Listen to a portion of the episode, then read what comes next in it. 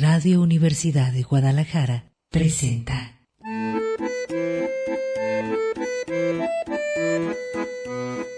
El acordeón. Pliegues bizantinos de la conversación. Con Manuel Falcón.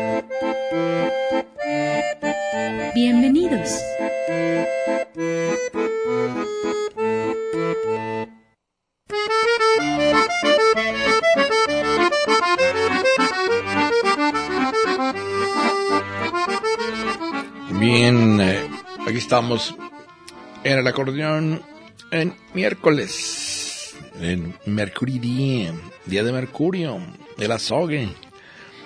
Los alquimistas lo elevaron al rango de planeta.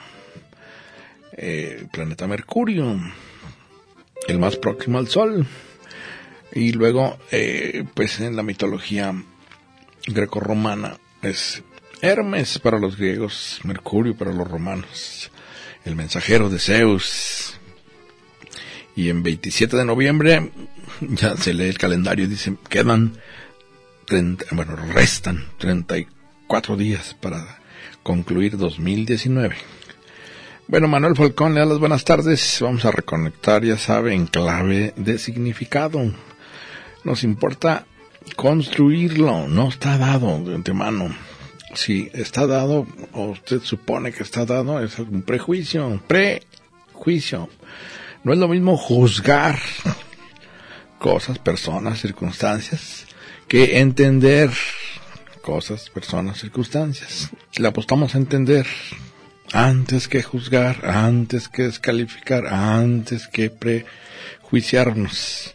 Y eso solamente es posible mediante un ejercicio constante de claridad mediante el lenguaje que crea conceptos para entender los fenómenos de la realidad. No están, pues como les digo, eh, etiquetados con su significado. Uno lo elabora. Son incluso a veces culturales por largos periodos, eh, logra su vigencia y luego en ocasiones cambian o se desechan. ¿Cuántos criterios pues eh, de interpretación no han visto ustedes pasar eh, en décadas. A veces eh, que por algún tiempo estuvieron como paradigma de del arte del conocimiento de la ciencia y luego pasan pues o se desechan y quedan pues para la historia y resurgen nuevos paradigmas en el sentido de que son ejes alrededor de los cuales se estructuran todos los demás conocimientos. Lo importante en ese ejercicio es tener la capacidad de estar traduciendo, interpretando en tiempo real lo que está ocurriendo antes de que pase, que no nos pase de noche. Y eso solo se logra mediante una eh, capacidad para ver el matiz, para ver los detalles, el que ve de bulto o el que ve en la superficie, pues nos podemos ir haciendo patitos en la superficie toda la vida. Hay mucha gente que lo, logra.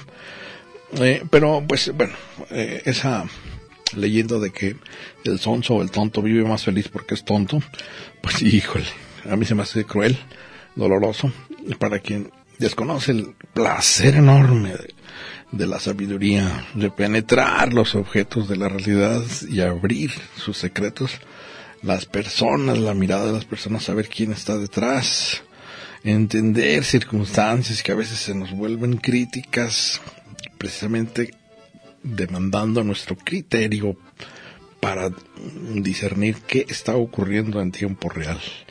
Y, y solamente tenemos la conciencia, nuestra propia conciencia, para entender el cosmos, el universo, la realidad total eh, se antoja pues un desafío a grandes escalas de la micro a la macro escala. Sin embargo se ha logrado porque tenemos poseemos el Homo sapiens se vuelve así por el lenguaje que nos habla. Estamos hechos lo he dicho ya más que de células de palabras.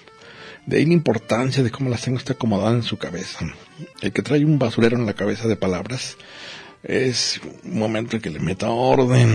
Hay una sintaxis necesaria para la salud psíquica.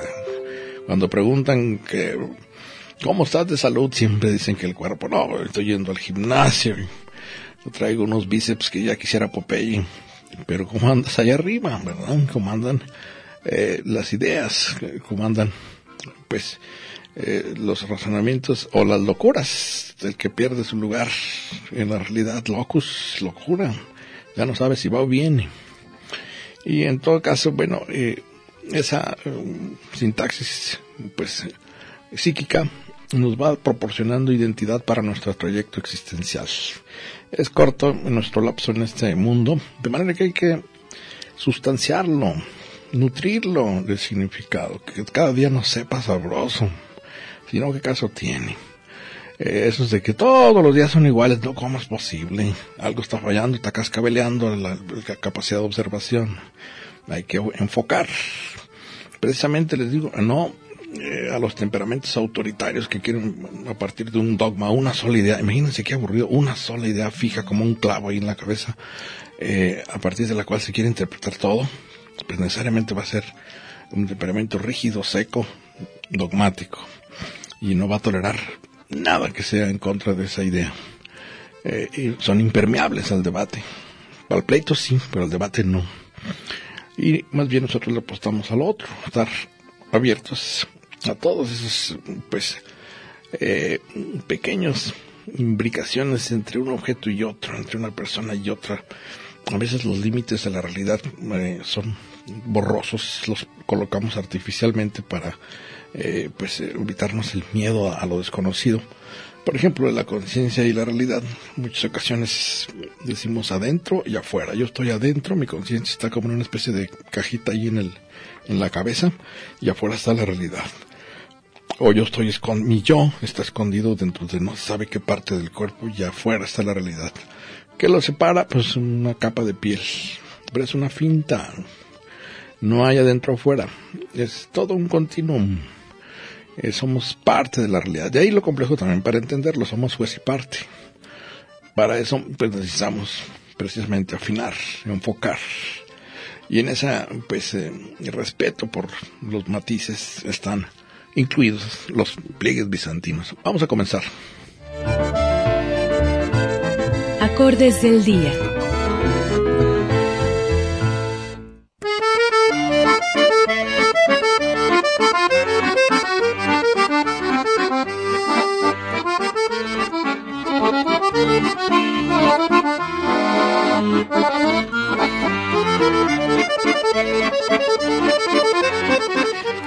Bien, continuamos aquí en el acordeón. Recuerdo que pues eh, vamos rumbo a la Feria Internacional del Libro. Ya huele a la India, a curry. ¿Lo ha probado usted el curry? Es, es pues eh, una, una, una, comida muy condimentada, es lo que recuerdo de las comidas, riquísima. Soy de buen diente, pero sí es muy condimentada, muy, ¿cómo, cómo se dice ahora? Esto de fusion, fusión. Eh, eh, estas características que incluso tiene la comida china de mezclar mezclas fuertes de lo dulce y lo salado o lo dulce y lo picoso. Bueno, y como viene la India, pues eh, va a ser, vamos a entrar en una etapa como de, ¿qué diríamos?, de acelere, de cierre de año, mm, desde ya, usted sabe, desde la Expo, vienen pues eh, ya los escritores anunciados eh, mucho, con mucha publicidad a presentar sus libros, a dar pláticas, interpretaciones, conferencias, seminarios, etcétera. Pero no se olvide que lo importante es en el, lo central es el libro. El libro, los libros. Eh, es la oportunidad para los que andamos de cacería buscando hallazgos de encontrar aquel texto que no vamos a ver ni en la Gombil, ni en el sótano, ni en el fondo de cultura, ni en... Eh, ¿Cuál me está faltando? fondo, Candy, Gombil, sótano. Pues creo que son las que, las que existen.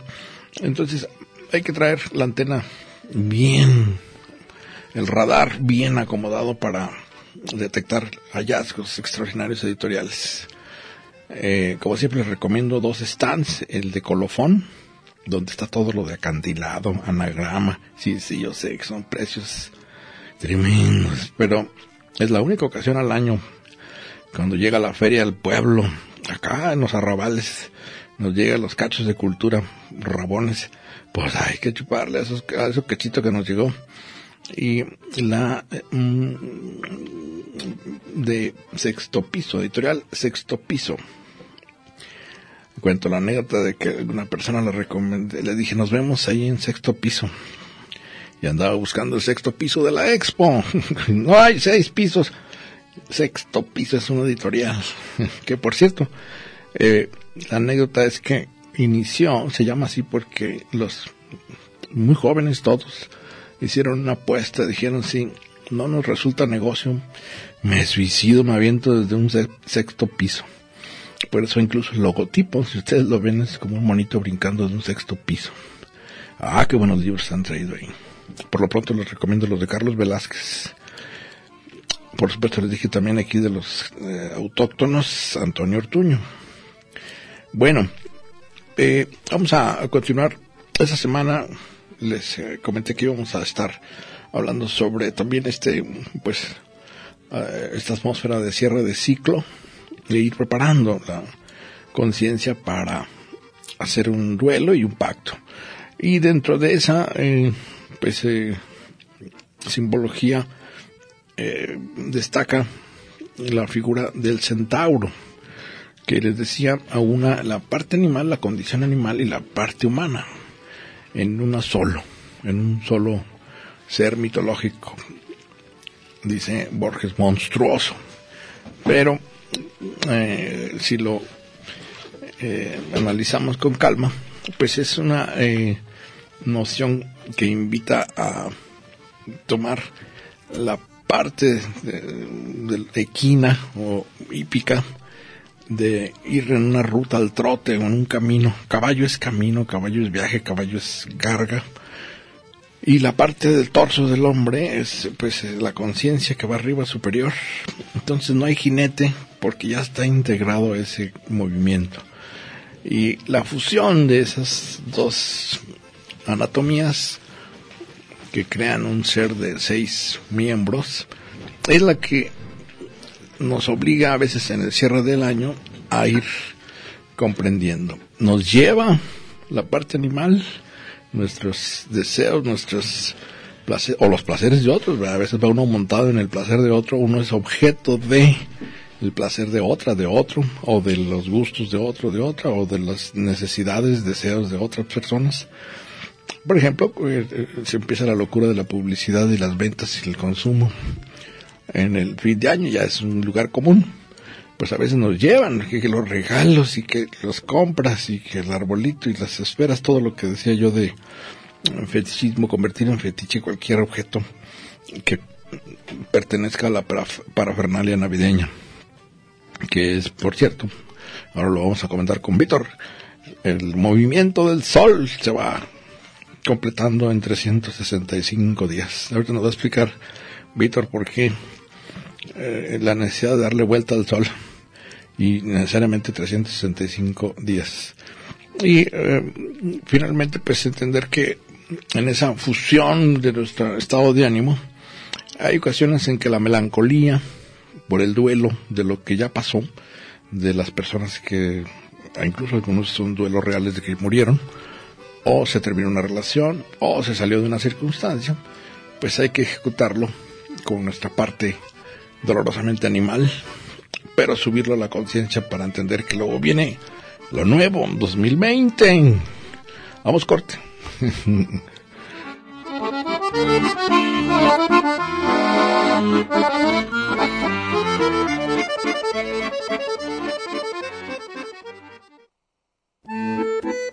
El acordeón. Pliegues bizantinos de la conversación. Continuamos.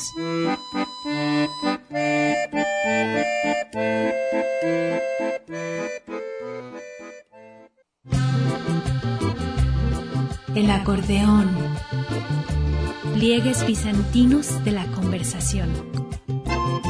Continuamos.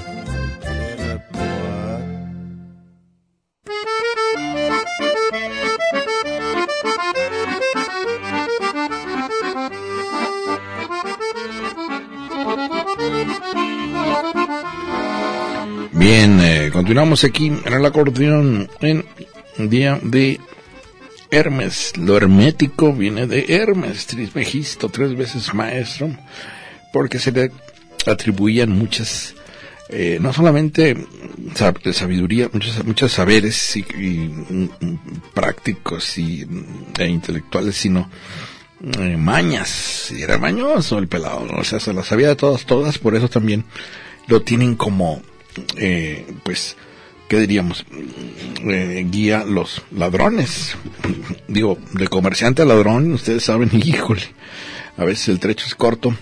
Eh, eh, también diríamos de político a ladrón, aún más corto. Pero eh, Hermes, más bien, era por su astucia, pues capaz de robarse un ganado entero como lo hizo con Hércules en sus narices sin, sin que se diera cuenta. Claro, luego como representaba a Zeus, lo devolvía como a cambio de un trato. Muy hábil, siempre es sinónimo de astucia. Que por cierto, hay que distinguir la inteligencia de la astucia. El as- no, cuando dicen, ay, es que como, como le hice para triunfar en la vida, tener éxito, tener eh, coche, dinero, casa, perro, eh, millones en el banco. Bueno, puede ser astuto, pero no necesariamente inteligente. Por cierto, eh, estaba leyendo aquí que en 1895 el gran químico Alfred Nobel dispuso en su testamento que las rentas de su fortuna se destinaran a los galardones que llevan su nombre. Había en el fondo un gran sentimiento de culpa porque Alfred Nobel como químico inventó la dinamita. Cuando vio en la Primera Guerra Mundial lo que para lo que sirvieron sus explosivos, pues se deprimió horrible porque dijo es que envía a la gente a la matadera, ¿verdad? En- en- no es lo mismo con una bala que con una bomba. Y entonces, por un mecanismo compensatorio psicológico, hay unas biografías muy buenas de Alfred Nobel y de su familia, que era, eh, pues, de alto rango.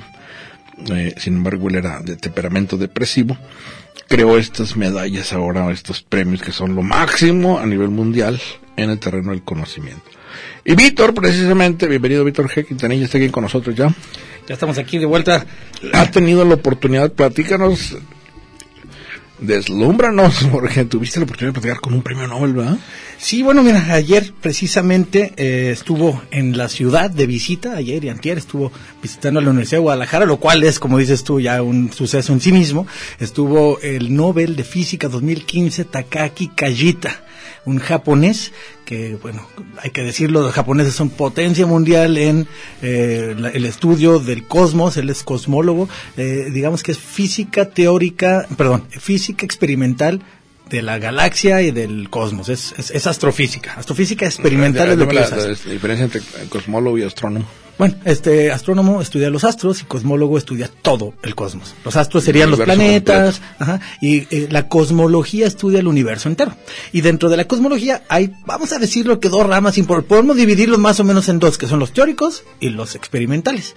Ahora, para que te des una idea de, de- de lo interesante que es el trabajo de Takaki Kajita, que estuvo aquí el, el- el lunes 25 en el Paraninfo de la universidad y ayer martes 26 estuvo en el Centro Universitario de Ciencias Exactas e Ingenierías, el que conocemos como CUSEI, en donde está la carrera de física, eh, estuvo aquí platicándonos y, y de por qué le dieron el Nobel. Eh, él, él- él es parte de uno de los proyectos que buscan algunas de las partículas que viajan por el universo, partículas que le llaman de alta energía, que viajan por el universo y que en lo que llevo explicándote esto han atravesado tu cabeza 50 mil de ellas y ni cuenta te diste. Los Ay. neutrinos, que son rayos, son, son partículas, perdón, eh, que vienen de diferentes partes del universo, sobre todo del Sol. Los mosquitos del dengue, no. son, son, son partículas que salen sobre todo del Sol, porque es la estrella más cercana, pero vienen de todas las demás estrellas también. Entonces eh, es un bombardeo constante. Pero no interactúan como con la de- materia. De, polvo, como decía aquel. Vamos a llamarle que fue-. Polvo de estrella. Podríamos decir que polvo, pero el polvo, el polvo, aunque casi no pesa nada, pesa algo. Si juntas mucho, en el recogedor ves al final del bar- de la barrida, pues que se juntó algo, y si lo pesas, ay, pesa un gramito o algo.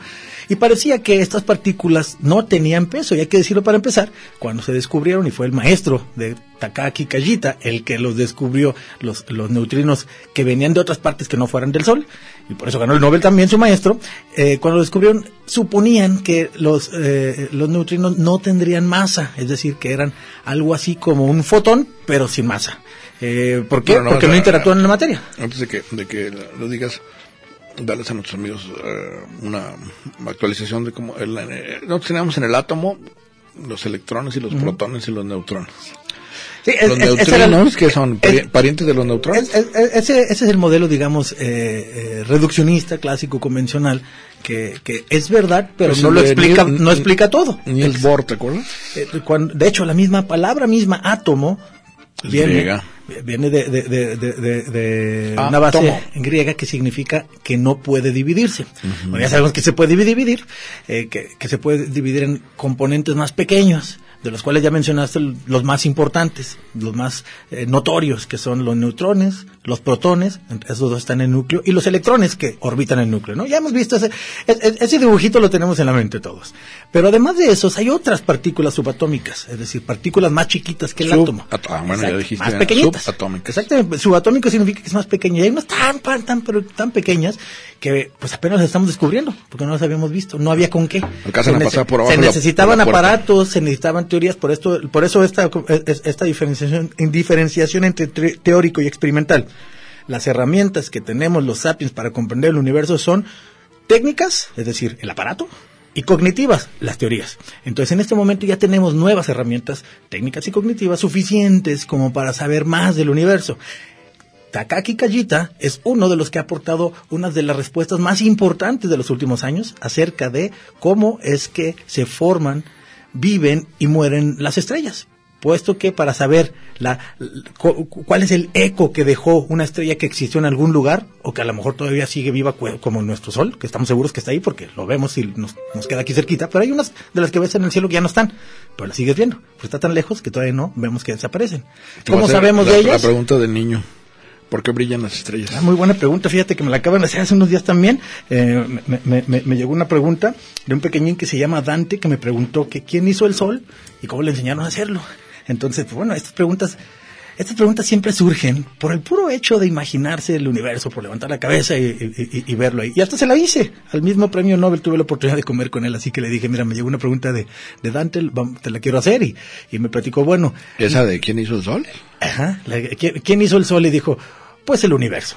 El- o sea, el, el universo mismo, las leyes de la física, no era necesario que nadie lo hiciera. Y, y- así empezó a existir. Más Pero- bien, no es un quién, sino un qué. Exactamente. Eh, de hecho, una de las preguntas que le hicieron a Takaki Kajita en el evento de ayer en el CUSEI, que estuvo buenísimo, lleno el auditorio Matute Remos, otro auditorio aparte tenían listo por si se llenaba. que habló en japonés. No, no, no, en inglés, por supuesto. Ah. La ciencia prácticamente en todos lados se habla en inglés. Eh, había una traducción simultánea muy buena, por supuesto, pero los, fíjate que los chavos que estudian física casi todos hablan inglés, así que Pues no sí, tuvieron yo- problema.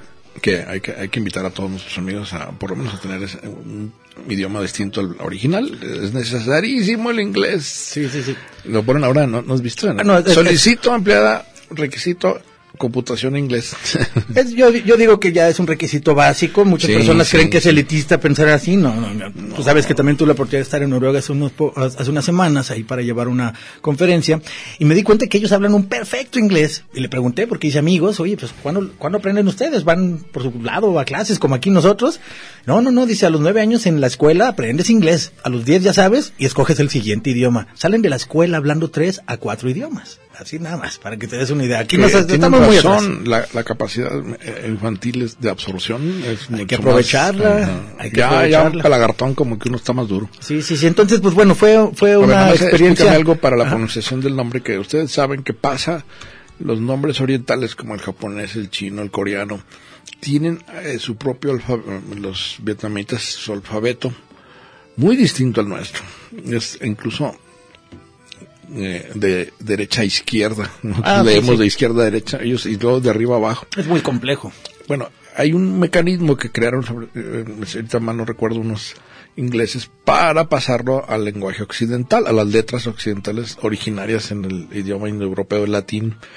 Y cómo se escribe, ¿cómo se llama el nombre este? Callita. No, no, pero Ah, ¿es- Takaki, ¿está separado o Ajá. son tres palabras? Bueno, son para nosotros dos. No sé si sea todo en un ver, solo la ideograma. primera es- Takaki, como Taka, Ki, Takaki, Cajita con J. Callita Ah, se pronuncia. Cajita. Ajá, Callita. Así se pronuncia. Y eh, eh, bueno, Que, que es, fue- es inevitable hacer un juego de palabras con eso. Sí, claro. No, fue fue, fue eh, una Está muy, cajita. interesante conferencia. Para que no se les olvide, ¿está aquí en la cajita o está fuera de la cajita? Sí, fue interesantísimo tener un premio ¿Qué- Nobel qué- de qué Física. aquí. tiene? Porque se muy joven. No, bastante joven, tiene yo creo que 63, 65 años Es cuando una mucho. criatura. No, no, no, y aparte eh, un, un- humor y, un- y una manera de relacionarse muy jovial con, con, con todos. En, en la conferencia en el CUSEI, Oye, didáctico. Este, sí, pero al mismo tiempo eh, contextualizando, porque estaba hablando sobre todo con estudiantes de física. Entonces, el doctor Eduardo de la Fuente, que es un investigador aquí del CUSEI, del Instituto de Astronomía y Meteorología, es quien lo trajo a, a Callita. Esto, que venga un premio Nobel. A, No, no, a sí, México, sí, sí, sí. así no nomás a- Gracias. aquí a la casa de, de- de- de- la máxima casa de estudio de, Guadalajara, de Jalisco, no, a México mismo. Llegó al rancho. A mí me ha tocado ver tres en mi vida, yo que los, los sigo, me ha tocado ver Ah, tres. a ver, dame dos más. Mario Molina, el mexicano que tenemos, el único premio Nobel que hay en México, que hemos tenido en todo México de ciencias, es Mario Molina. Ah, de- ha de estado aquí.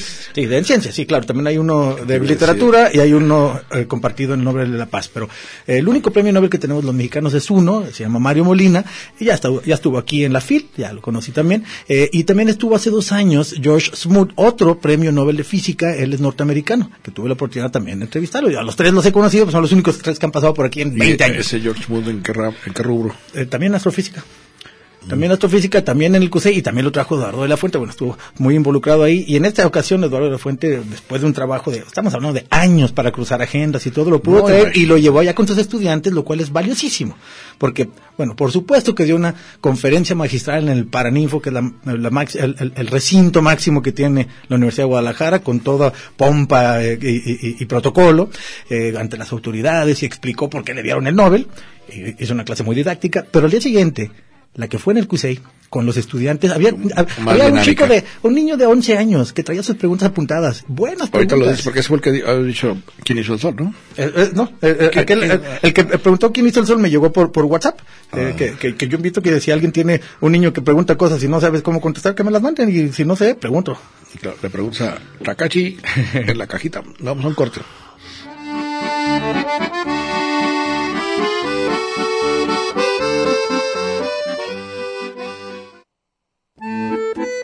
El acordeón. Pliegues bizantinos de la conversación.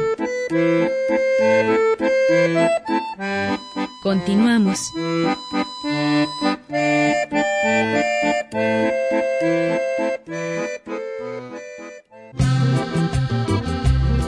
El acordeón. Pliegues bizantinos de la conversación. Continuamos.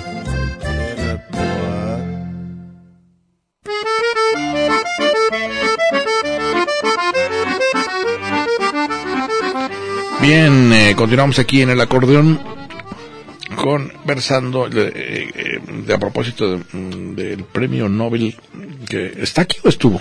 Eh, ya, hoy, hoy va, pero esto es, esto es algo también muy bueno que platicar. Se lo vamos a prestar a la UNAM. Es decir, normalmente un premio Nobel venía a la UNAM y se lo prestaba un poquito a la Universidad de Guadalajara. Ahora al Qué revés. bien, qué bien, Ahora al revés. Estuvo toda la semana en Guadalajara después de todas estas actividades que ayer, después de la comida, eh, todavía iba a pasear un ratito por Tlaquepaque y después ya se lo iban a llevar a la- los para mañana tener un-. Ajá. Tamayo come chilango. Hoy va a estar en, en- en la UNAM y ya, después ya se retira. Eh, digo, tú sabes, un premio Nobel tiene una agenda muy apretada, además de que él está sumamente activo. El proyecto de investigación en el que él se encuentra, de hecho, para que nuestros amigos del auditorio se den una idea de, de, de, de ¿En qué se lo interesante que está el proyecto de investigación, eh, el, el- detector de neutrinos. Porque no terminamos de explicar, neutrinos son una partícula subatómica, so- solamente sucede adentro de ese enorme reactor nuclear de un, de un tamaño que no podemos ni imaginarnos prácticamente, que son las estrellas. Adentro suceden reacciones nucleares de tal magnitud por la presión, temperatura, la gravedad que va presionando ahí a, los, a, la- a- todos los átomos, sucede una reacción nuclear y lo único que se alcanza a escapar son los neutrinos y bueno, otros rayos que, que, que terminan con- por constituir la radiación del Sol y el calor. Los neutrinos salen, salen volando ¡fum! casi a la velocidad de la luz. Eh, Por eso son partículas de alta energía. Tienen muchísima energía, viajan rapidísimo, pero como prácticamente se, pensaba que no tenían masa, y aquí viene ya eh, la aportación de Callita, pues er- eran como un pequeño destellito de luz, pero que atraviesa el universo entero. De hecho, si llega un neutrino y pasa por la Tierra, la atraviesa tal cual, ¡pum! y sale por el otro lado. La atraviesa como si no, como si no estuviera prácticamente Sin alterarla. sin, al- sin, sin interactuar con la materia, así, así es el término. No interactúa con la materia. Como siguen el rastro. Eso es lo interesante. ¿Cómo puedes saber que existen los neutrinos para empezar? Y después, ¿cómo los puedes detectar? Oye, vas a acabar diciendo que son los ángeles, ¿verdad? es la diferencia entre, entre ciencia y ocurrencia, que se pone a experimentación, se busca la evidencia y entonces, cuando se encuentra y se puede probar, entonces ya le llamamos ciencia. Y eso es lo que hicieron eh, eh, los japoneses. pregunto ¿Qué hay que decir? Los japoneses son Sigues el rastro de un neutrino. Sí, sí, sí. Los japoneses han tenido muchos proyectos de inve- investigación importantísimos. Ellos tienen, decíamos hace rato, México tiene un premio Nobel. Con mucho honor lo decimos, un premio Nobel de ciencia sí tenemos. Mario Molina, premio Nobel de química, aportaciones importantísimas Y de para nuestro mundo. mucho orgullo, Octavio Y tenemos Paz. a, a- Sí. Octavio Paz de literatura. Pero los japoneses tienen 27 premios Nobel en ciencias, 11 en física solamente. Imagínate, de su universidad hay tres. Es que están en tres islas. Yo creo que están muy angustiados y ansi- ansiosos y te- inventan. Bueno, son grandes inventores, ¿verdad? Todo lo, lo- ahorita la electrónica eh, es un avance impresionante. Yo creo que todos tenemos algo japonés, ¿verdad? Porque la Samsung, dime marca Sony, eh, todos los aparatos electrónicos buenísimos para la eh, capacidad de invención, ¿no? Sí, mira, estaba viendo ahorita que fue, fue noticia incluso internacional, salió en muchos portales la plática que dio ayer en el CUSEI, la- y, fíjate qué buena manera de aprovecharla, que te insisto, Eduardo de la Fuente tuvo ahí mucho que ver, la vida de un Nobel, conversación con estudiantes. Esa fue su segunda participación aquí en la universidad, y qué, qué bonito, porque lo pudieron aprovechar precisamente los estudiantes. Da gusto ver un salón lleno de chavos de 18 a 22 años que están más o menos en el tiempo de que estudian la, ¿Y por qué le carrera así la vida de un Nobel? la vida de un Nobel pues, para que le preguntaran, porque el lugar de conferencia fue, ahora sí pregúntale, pregúntale del no. Ah, con base en de sus preguntas, armó la plática. De, de hecho, se dio su, eh, eh, Eduardo de la Fuente dio su currículum y, y dijo, y hasta ahí, dijo cuando ganó el Nobel, ahora vamos dándole para atrás, empiecen a preguntar ustedes. Y de una manera ingeniosa empezó a, llevar la conversación para que le hicieran preguntas hasta, hasta el tiempo de cuando decidió estudiar física, de cómo le dijo a su mamá que eso se iba a dedicar, eh, de que si no le daba miedo no iba, que no iba a encontrar trabajo, cosas que pues los chavos que están en eso en este momento tienen como verdadera preocupación.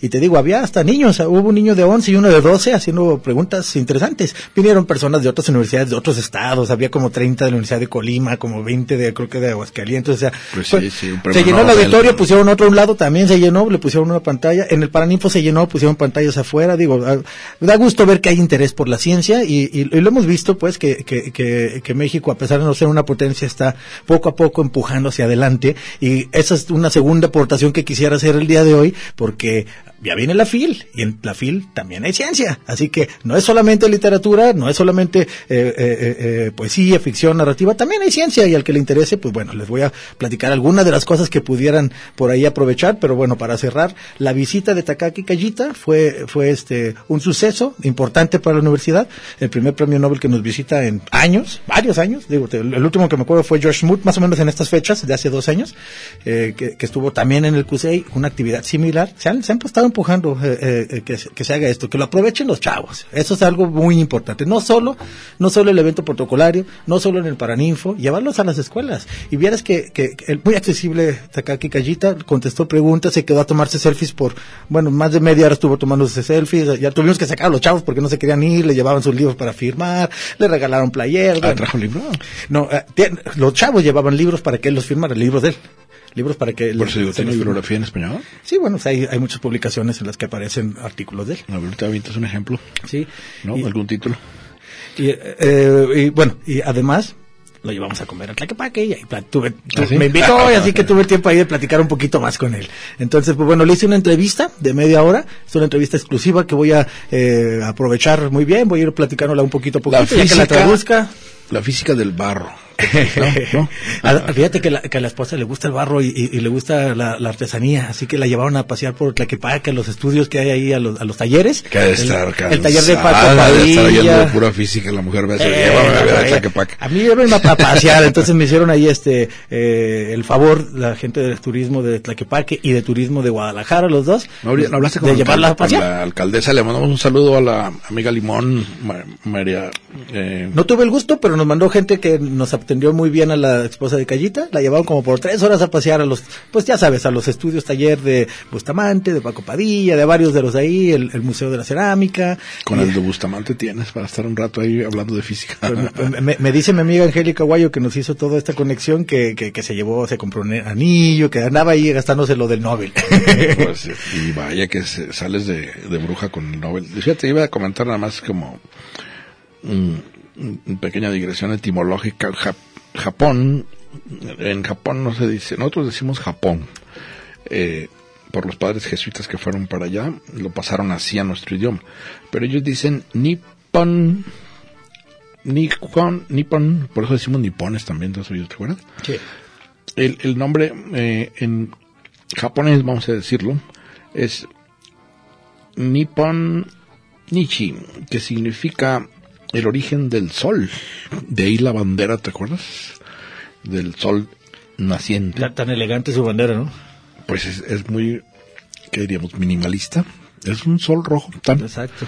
De ahí viene lo del sello rojo, porque bueno, sabemos que ahí está el, el conozco, por cierto, a Abraham González Ulleda, que ahora no sé qué, traían un pleitazo por la leche, que, ah, qué bárbaros.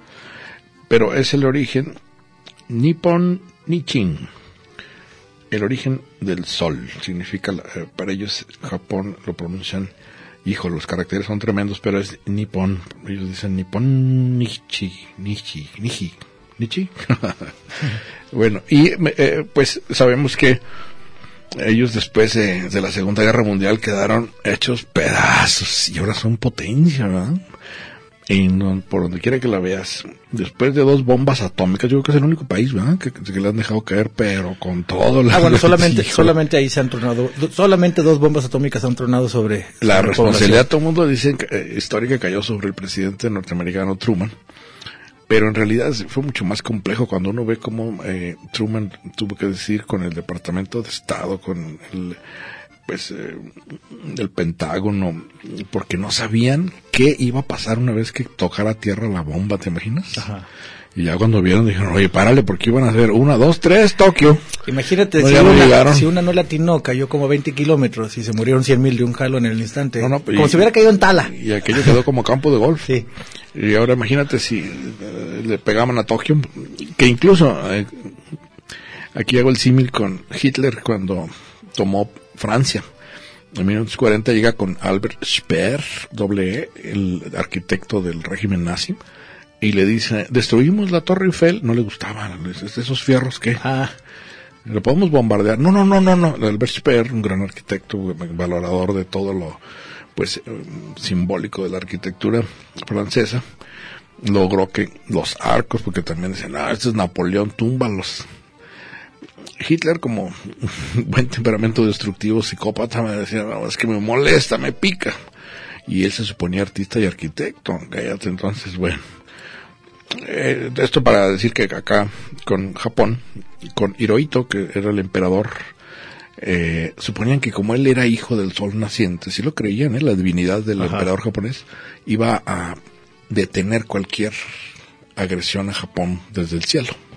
Y ándale, cuando aparece esto totalmente desconocido, que es la, la fusión, la fisión. es fisión, sí, la energía nuclear de, fisión, fisión del ajá. núcleo una fue una fue de uranio, el otro de plutonio, dos diferentes equipos de investigación, los dos lograron bombas y probaron una y una en dos ciudades medias que no tenían exactamente muchísima población, pero era más, más que nada el poder de disuasión, que fue suficiente. Desde entonces sí, te más... digo, ya dijeron, eh, eh, si quieres lo dejamos para después la tercera. Vamos un corte y continuamos.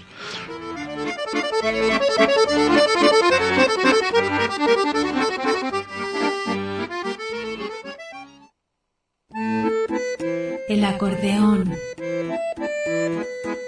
Pliegues bizantinos de la conversación.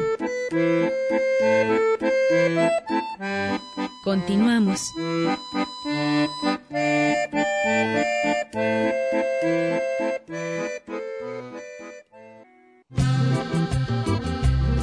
El acordeón. Pliegues bizantinos de la conversación. Continuamos.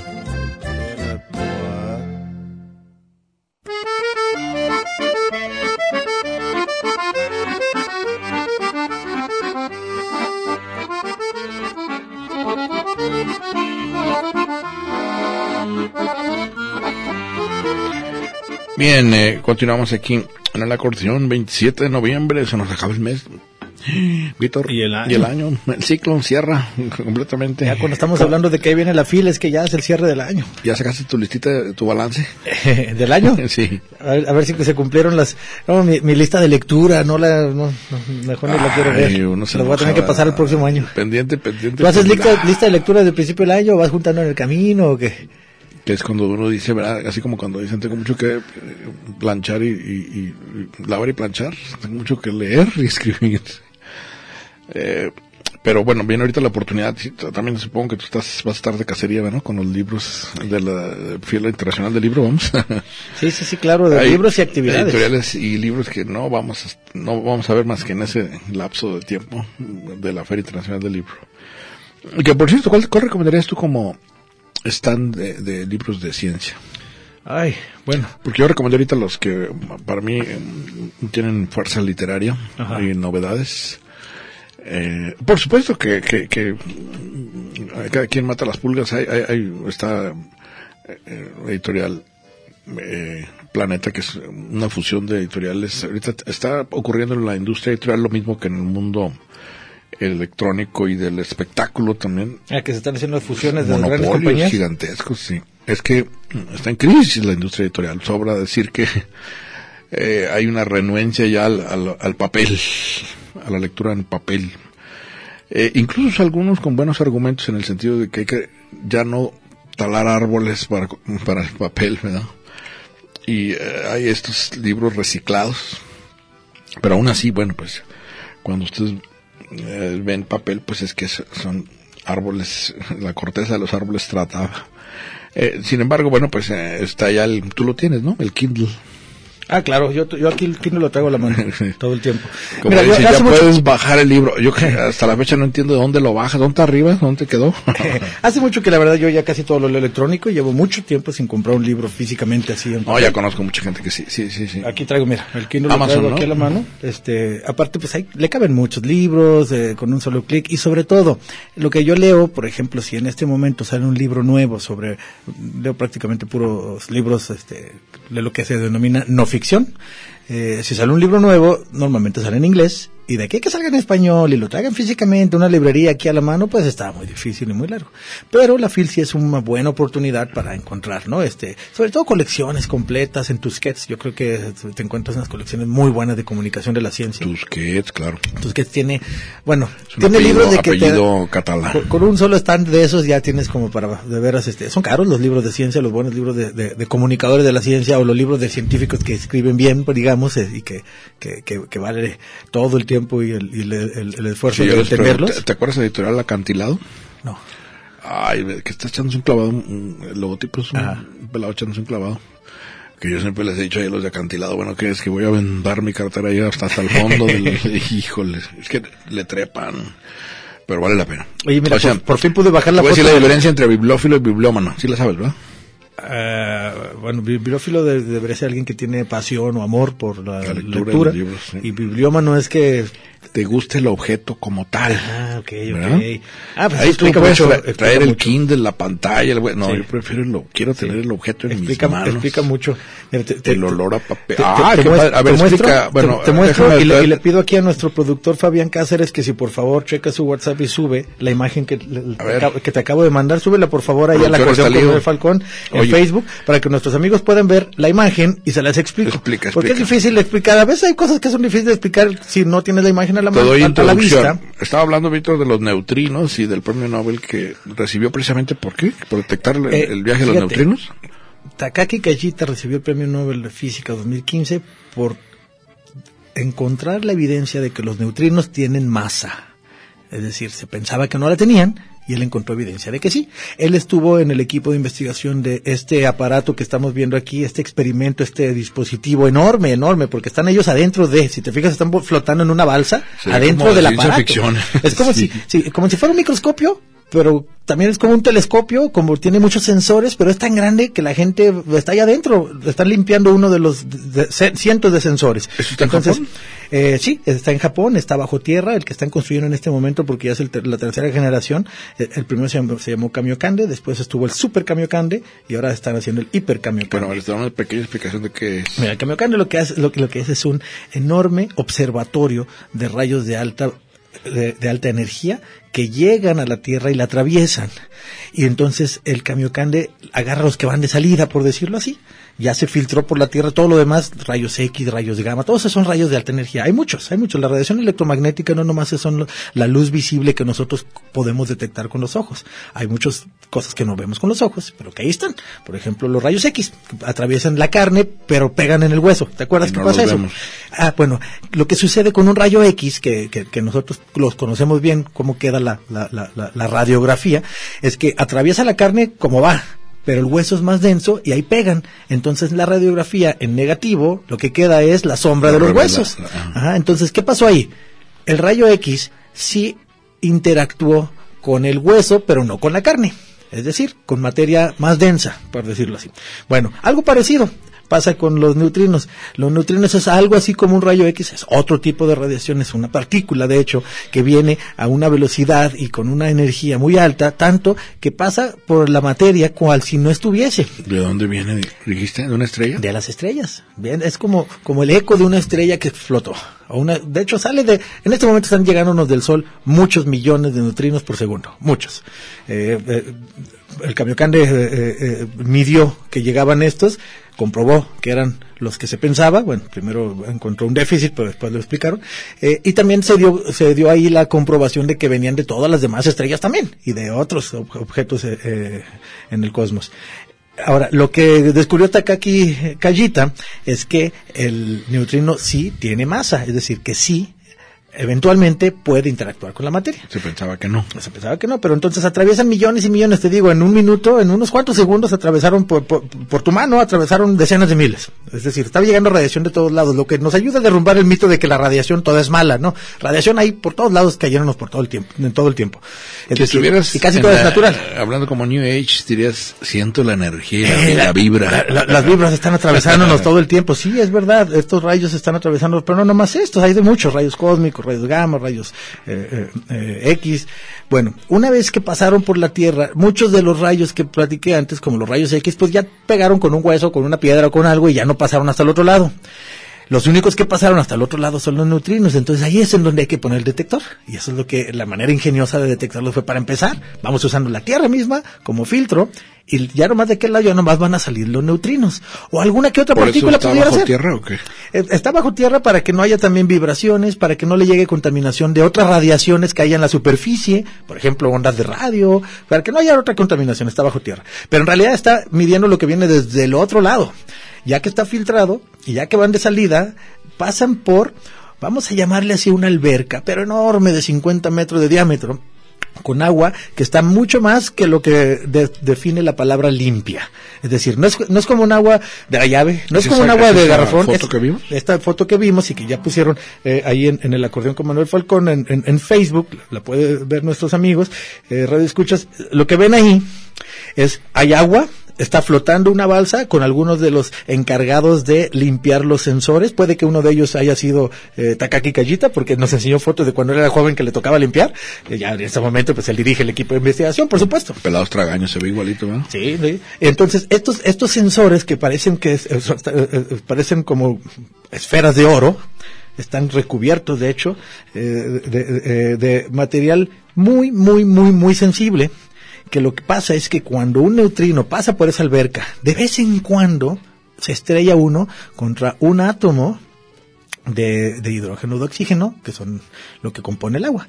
Entonces, cuando le pegan una molécula, porque casi nunca le pegan, pero cuando le pegan, sacan una pequeñita chispa y es eso lo que detectan los, los sensores. Ya me dice aquí Fabián que ya acaba de subir la Ah. imagen al Face. Entonces lo que ustedes ven, si, si quieren ver en el Facebook, lo que ven es una alberca que tiene agua. Pero agua súper, hiper limpia, mucho más limpia que de garrafón, que destilada, me decía Eduardo. La que yo fuerte. compro, ni que que la- doble destilada, ni que de la lluvia, no. No. Más limpia que eso, más limpia. Imagínate cómo tienen que andar de limpio ellos para poder limpiar. Entonces es un agua muy, muy, muy limpia, para que no haya ninguna Báñate contaminación de nada. sacar, una, un pequeño granúsculo ahí de polvo podría echar a perder el experimento. Tiene que ser muy preciso todo esto, porque después ya hay más ruido que señal y el ruido echa a perder las mediciones. Entonces tiene que estar limpio, limpio, limpio. Y una vez que está así, le apagan la luz, se salen todos y lo dejan ahí, lo dejan detectar. De vez en cuando, uno de los millones de neutrinos que atraviesan la Tierra todos los días, de vez en cuando le pegan una molécula de agua y sacan una chispita.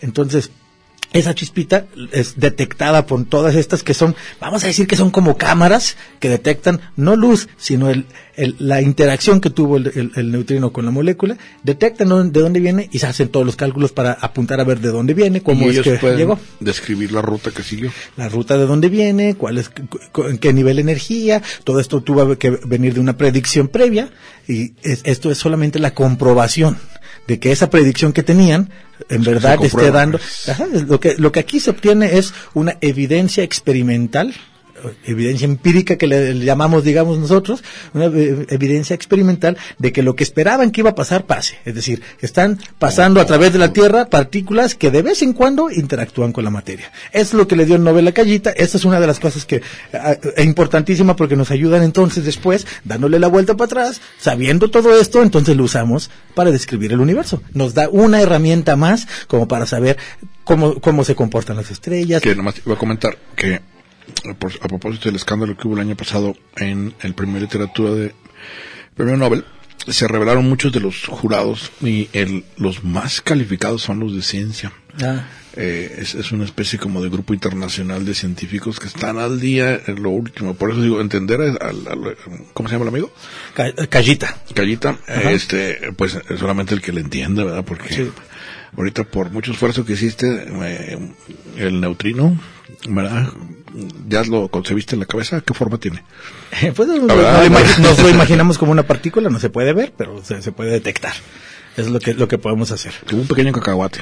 Sí, pues es al- algo fascinante que se pueda hacer esto, porque a veces platicamos de estrellas que están lejos y decimos, ¿cómo, la descubren? ¿Cómo sabemos? ¿Cómo sabemos que hay más planetas? Que ya hemos detectado más de 4000. ¿Cómo sabemos qué tan lejos? ¿De qué temperatura son esas estrellas? ¿Cuándo se murieron? ¿Cuál está todavía ahí? ¿Cómo sabemos? Encontrando poco a poco y respondiendo ciertas preguntas. Esta fue una de las preguntas más claves y la respondió Callita hace unos Ay, años, por mira, eso le dieron la el premio Nobel.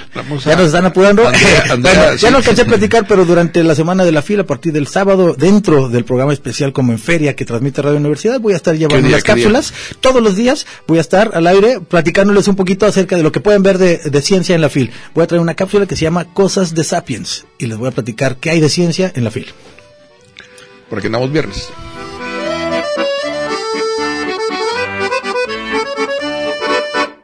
Red Radio Universidad de Guadalajara presentó